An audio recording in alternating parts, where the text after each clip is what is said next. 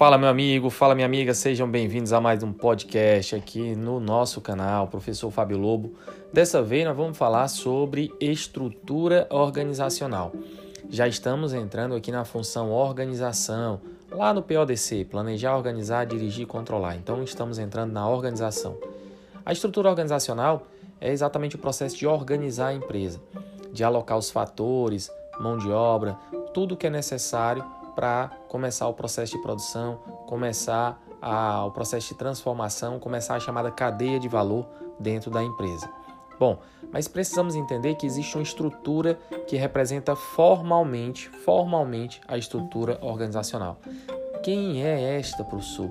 É o nosso querido organograma. Então, grava a informação. O organograma é exatamente o que representa a estrutura.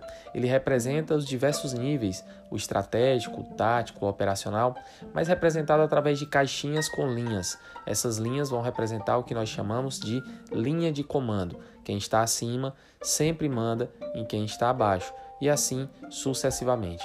Então temos aí um organograma desenhando exatamente os pontos específicos do que podemos enxergar formalmente dentro da empresa.